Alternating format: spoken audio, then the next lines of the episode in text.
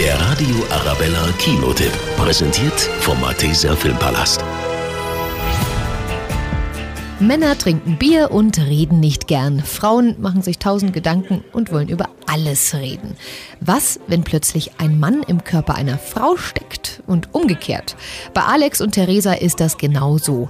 Nach 15 Jahren Ehe stehen sie kurz vor der Scheidung. Während eines Gewitters tauschen sie plötzlich auf magische Weise ihre Körper. Alex muss plötzlich Theresas Job als Psychotherapeutin übernehmen. Was mache ich denn jetzt? Ja, besaufen, volle Kanne. Und, und nicht lang labern, ablenken. Und Vögeln. Alles, was geht, Vögeln. Hm? Da, jetzt muss ich krass schiffen, sorry. Und Theresa ist plötzlich Alex, der Fußballtrainer, der mit seiner Mannschaft um den Klassenerhalt kämpfen soll. Was machen wir jetzt? Ähm, haben Sie die Aufstellung?